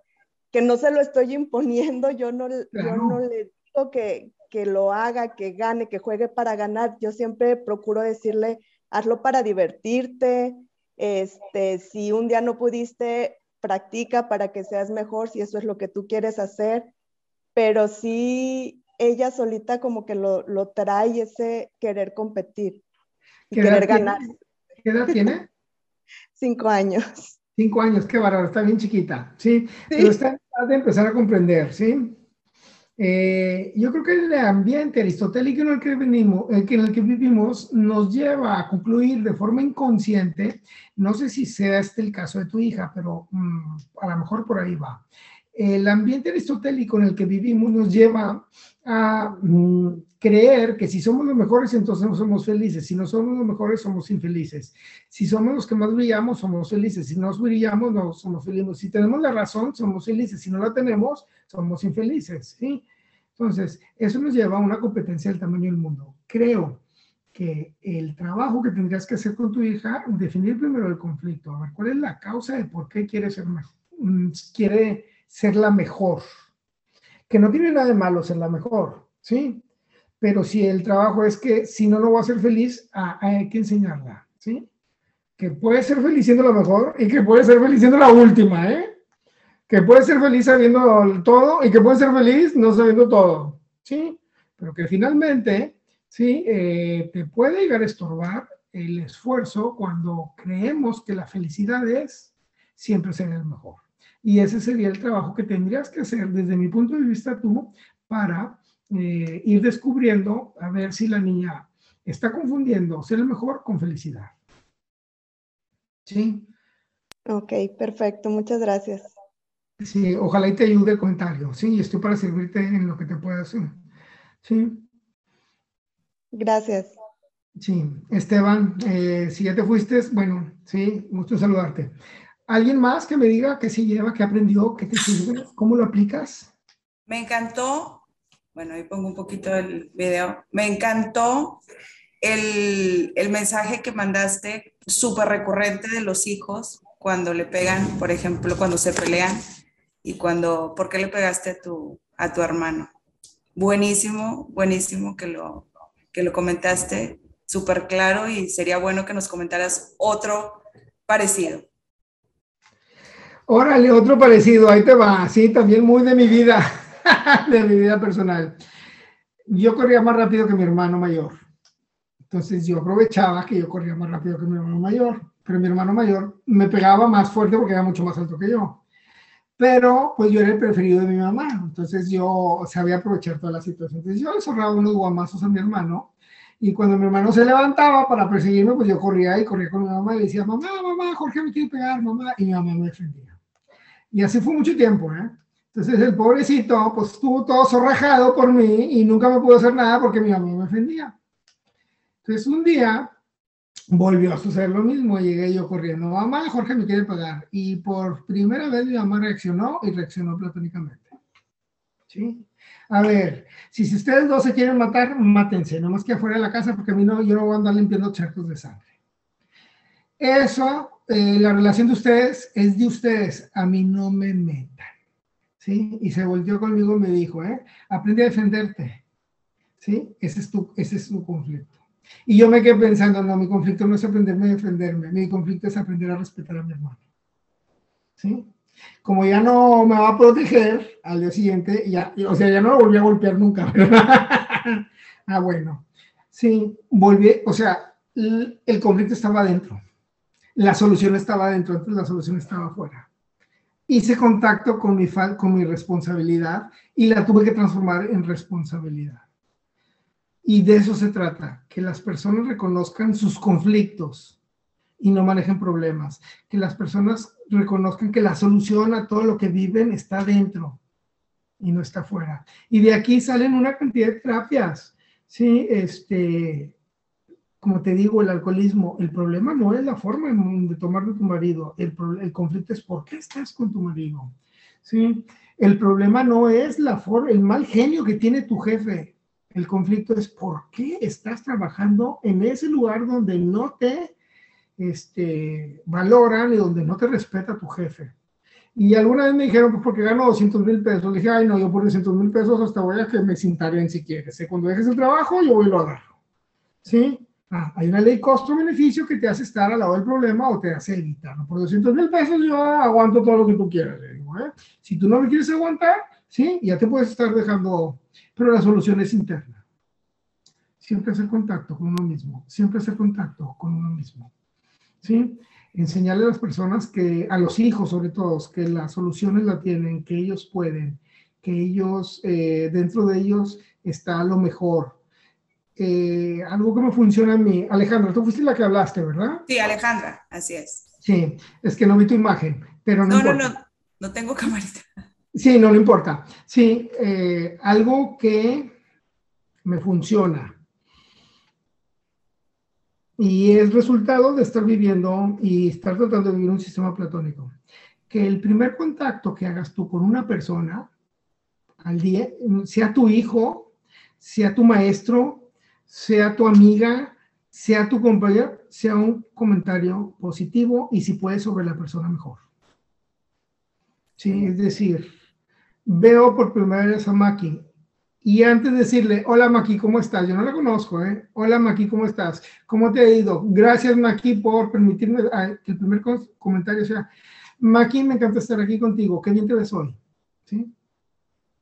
Ojo, ¿eh? Ya hiciste que la persona hiciera contacto con la perfección. Se va a abrir de capa contigo y va a tener un trato Sí, cuídate cuando hacemos lo contrario, ¿eh? Aquí qué bárbara, ¿eh? Ni te conozco y tienes una cara de perra, pero bueno, no importa, dime que te puedo ayudar. Sí, ya pusiste todas las trabas, ¿sí? Digo, mm, obviamente no soy tan imprudente como para hacer eso, pero muchas veces sí somos imprudentes con los hijos, ¿eh? Ay, ya te levantaste y con esos pelos parados como siempre. No, sabes que ya la relación con tu hijo va a ser difícil porque estableciste, ¿sí? Una comunicación con, con la imperfección y no con la perfección. ¿Sí? Está bonito pelo que tienes, hombre, échale ganas. Mira la vez pasada cómo te pensaste que bien te veías. ¿sí? Y si lo hace o no lo hace, no importa, tarde o temprano lo va a hacer porque va, se lo va creyendo, se lo va creyendo. Haz que el niño haga contacto con las perfecciones, que la niña haga contacto con las perfecciones y verás que funciona, ¿eh? Excelente, muchas gracias. Sí. ¿Alguien más? ¿Alguna pregunta? ¿Algo? Me encantan estos temas, este, si no me callan, yo qué pena. Fíjate eh, que ahorita que hiciste ese comentario de cuando vemos al niño, yo, por ejemplo, hablando, soy mamá, tengo tres hijos, entonces me identifico mucho con muchas cosas. Bueno, mis hijos ya son adultos, ¿verdad? Pero como sea, siguen siendo chiquitos para mí. En esta parte veo con mi cachucha de institución de educadora, como muchas veces cuando somos papás y recibimos a nuestros hijos de la escuela, el momento de abordarlos no es el más eficiente para que nos platiquen qué hicieron. Muchas veces nuestra ansiedad de papás es, ¿cómo te fue? Si sabemos que traía problemas con un amiguito, ¿te hizo algo hoy? ¿O qué te dijo? ¿Te vieron feo? Entonces ya estamos como haciendo implícito que sucedió algo, ¿no? Le, ponemos esa información. Y esa parte donde manejas tú, eh, pues, repetirles la perfección y reforzarles la perfección, veo que yo, por ejemplo, como mamá, pues primero tengo que trabajar eso en mí. Si no lo hago yo en mí, pues no lo voy a modelar y menos se los voy a poder enseñar. O sea, esa parte de cómo, pues lo que, con lo que yo me quedo es cómo primero tengo que ver en mí, dentro de mí, y lo demás se va a ir dando solito. Sí, exactamente. Y eso es muy platónico. No te preocupes por la existencia, preocúpate por tu ser. Si tu ser está bien implantado, la existencia será gratis. ¿Sí? Muy probablemente eso es cuando lo pasas en plano teológico, es lo que significa, busca primero el reino de Dios y su justicia, y nada, lo demás será dura. ¿Qué es el reino de Dios? Aprende a vivir feliz en paz, en plenitud, en amor, en libertad, en belleza, en abundancia. Una vez que tú estás feliz, en paz, una vez que tú estás tranquilo, lo demás se da. Ah, pero parece que aprendimos lo contrario, ¿sí? Intranquilos, con odio, con coraje, con rencor, con falta de perdón, con deseo de venganza, no, pues generamos una existencia pesada. Y luego lo peor del caso es que se la transmitimos a nuestros hijos. ¿Sí? no sé si cubrí las expectativas, no sé si cubrí eh, los objetivos, si por ahí iba, Maki, y espero haber ayudado y no estorbado. Me pareció excelente porque me parece, digo, me da mucho gusto ver que además de que hay muchos papás de nosotros, hay muchos, hay personal del colegio que son mamás y también son maestras. Y a mí me parece muy importante porque yo siempre les repito, que si no crecemos personalmente, es difícil que profesionalmente podamos tener un crecimiento. Y el tema que tocaste de cómo verme yo por dentro me parece esencial para todos nosotros como adultos profesionistas y personalmente, porque a final de cuentas, si, como dice Gandhi, ¿no? Sé el cambio que quieres ver en el mundo pues si yo quiero que mi entorno cambie y no empiezo por mí, va a estar medio complicado. Entonces, yo no sé qué opinen ustedes, chicos y chicas. Yo soy retehabladora igual que Arturo. Si no me callan, puedo seguir hablando. Después por eso me limito para hacer comentarios. Ah, para mí estuvo excelente. Este, he estado en muchos cursos y he escuchado muchas cosas y aprendí mucho. Entonces, me pareció que tus comentarios y tus ejemplos fueron muy aterrizados. Quiero ser bien honesta, cuando empezaste con Platón y Aristóteles dije, a ver si entiendo. Después me quedó súper claro porque aterrizaste toda la información muy, muy bien. Este, y pues para mí, yo digo palomita, entonces propongo algo que como todos estamos en Zoom y muchos veo que no tienen como muchas ganas de hablar, todos podemos hacer una reacción. Entonces pongamos ¿Dónde están? Un dedito si cumplió tus expectativas la plática. Y así todos le damos una retro a, joven. Y los que no pusieron y tienen la cámara que no se ve, yo creo que están dormidos. no, no es cierto. Muy bien. Pues yo muy contenta y muy, muy agradecida por tu tiempo. Siempre le repito a todo mi personal que el tiempo es lo más valioso que tenemos los seres humanos. Se van a cansar de escucharme, pero nadie nos lo paga por lo que vale, no lo podemos recuperar y se lo damos solo a las personas que verdaderamente queremos pasar tiempo con ellas. Entonces te agradezco muchísimo tu tiempo, Arturo. Igual a todos ustedes, familia Pan American, ya sean colaboradores o padres de familia qué padre que se den la oportunidad y el tiempo, porque ahorita dijo Arturo algo bien padre, todo es una elección. Y hoy eligieron estar aquí por algo y pues recibieron algo y gracias por estar aquí. Este, nosotros vamos a seguir con nuestras sesiones, tenemos cursos así como estos cada mes preparados para todos los papás, así es que háganos propaganda. El curso pasado hubo menos afluencia, ahora cambiamos la dinámica para podernos ver y este, y pues bueno, por ahí les voy a mandar una encuesta para que nos den retro y podamos seguir creciendo. Y Arturo, un mega placer. Así como dijo, no conozco a Maki, nos conocimos hoy. Un placer este, tenerte. Esperamos volver a tener alguna otra plática contigo. Ya nos pondremos de acuerdo para ver cuándo la podemos organizar. Y pues si no hay ningún otro comentario que quiera hacer algún papá por ahí, este, en el chat te están poniendo muchos comentarios. ¿Tienes algún libro que puedas recomendar? Ahí te va un libro que es fácil de leer y que toca el tema, ¿eh? Y aparte está bastante cómico, bastante ameno. Más Platón y menos Prozac. ¿sí? Está muy padre y te va a dar una visión general de lo que es la vida en el siglo en el que vivimos desde Occidente y cómo ah, nos está afectando eh, no meternos en una, en una eh, filosofía platónica que mire hacia adentro. Arturo, también nos están pidiendo que pongas tus redes sociales. Ok, mis redes sociales, bueno, ahí te va. Eh, Saúl González, coach, o Arturo Saúl González, cualquiera de las dos, en Facebook. ¿Sí? Saúl González, también estoy en YouTube, ahí tengo bastantes conferencias. Ok. Y fíjate, me gustaría terminar con algo. Ahí te va, ¿eh? Adelante. Mm, eh, una de las cosas que yo batallé mucho eh, es la meditación. Tengo una mente muy volátil. Entonces me ponía a meditar y pasaba la mosca y yo me iba volando atrás de la mosca. Y entablaba una comunicación perfecta con la mosca. hacía todo menos meditar, ¿sí? Y un día tuve la oportunidad de estudiar un curso de meditación pragmática, ya desesperado por... Y me dijeron, hombre, te va a funcionar meditación pragmática. Y hasta la fecha lo sigo practicando. Yo creo que ya llevo más de 10 años con meditación pragmática y por fin encontré la forma de meditar de una forma fácil, sencilla, amorosa, ¿sí? Y eh, efectiva, sobre todo. El primer ejercicio meditación pragmática. Meditación pragmática es un bombardeo al inconsciente. ¿eh? Eh, psicología, se cree que el inconsciente es el que dirige tu vida. Podré yo querer ser rico, pero si mi inconsciente quiere que yo sea pobre, voy a ser pobre. ¿eh? Podré querer un matrimonio bonito, pero si mi inconsciente quiere que yo tenga un matrimonio conflictivo, será conflictivo. Entonces hay que cambiar los eh, elementos intelectuales del inconsciente y eso nada más se logra con meditación. No es cuestión de aprendizaje, es cuestión de meditación. El primer ejercicio de meditación pragmática me transformó la vida. Se llama lo mío, lo mío.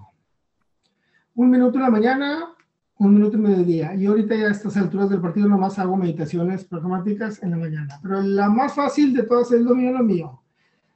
Mañana en la mañana que te levantes, dedícale un minuto, ¿eh? en voz alta, en voz baja, como tú quieras. Lo mío, lo mío. ¿eh?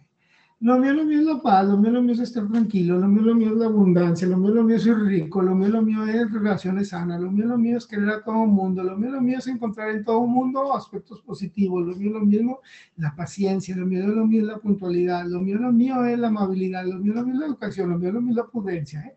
Lo mío, lo mío es una vida fácil, lo mío, lo mío es una vida sencilla, lo mío, lo mío es una vida amorosa, lo mío, lo mío es la perfección, lo mío, lo mío es traer todo el día una sonrisa, lo mío, lo mío es solucionar conflictos de forma fácil, lo mío, lo mío es disfrutar la vida, lo mío, lo mío en las noches es dormir de poca madre, ¿eh?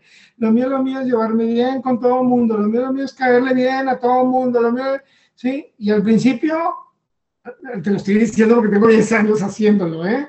Me, fluyo la primera vez que le... iba a decir, mándanos unas notas. No, la primera vez que le dije, lo mío, lo mío es, será lo mío, ¿sí? Me, me atoré. Y ahorita, no nomás fluyo, ya se la creyó el inconsciente, ¿eh? Okay. Lo bombardeé tanto que ya se la creyó el inconsciente. Y una vez que se lo cree el inconsciente, ya piensas, luego existe, existo. Entonces, Órale, te invito a que practiques nada más ese ejercicio, lo mío, lo mío. Cuando necesites, ¿sí? Salir de un conflicto, un minuto en la mañana, un minuto en la tarde, o nada más un minuto en la mañana. Vieras cómo te va a cambiar la vida, ¿eh? Y si se los enseñas a tus hijos, yo tengo amigas que, órale, mi hijo, vamos al colegio, y en el camino, cada quien va a decir un minuto de lo mío, lo mío, mamá, otra vez, lo mío, lo mío es hablar bien, lo mío, lo mío es respetar a la maestra, lo mío, lo mío es divertirme, y hasta los niños les cambió la vida, ¿sí? Entonces, sí, es una meditación muy práctica, muy platónica, mira hacia adentro y cambia el, el elemento intelectual del inconsciente, por lo tanto, tu vida. Se los dejo de, se los dejo con mucho cariño porque me sirvió mucho. Maki, eh, Iván, muchas gracias. A todos, también ustedes, gracias, gracias por, por estar aquí conmigo. Eh, gracias por permitirme compartir, que compartir lo que le da sentido a la vida y significado a la vida y felicidad a la vida. Y me pongo sus órdenes, ¿eh? en lo que les puedo ayudar con todo cariño. Muchas gracias. Muchas gracias. Iván ya puso el canal de YouTube para que lo tengan. Yo les mando la respuesta, como se la vuelvo a mandar. Perfecto. Muchísimas gracias, Arturo. Gracias. Puede servirles, que la pasen muy bien y un saludo desde San Carlos, Sonora, ¿eh? Gracias. Gracias, Maquilo, platicamos. Muchas gracias. Gracias a todos. Bye. Hasta luego. Hasta luego. Bonita noche. Hasta luego. Bye. Gracias.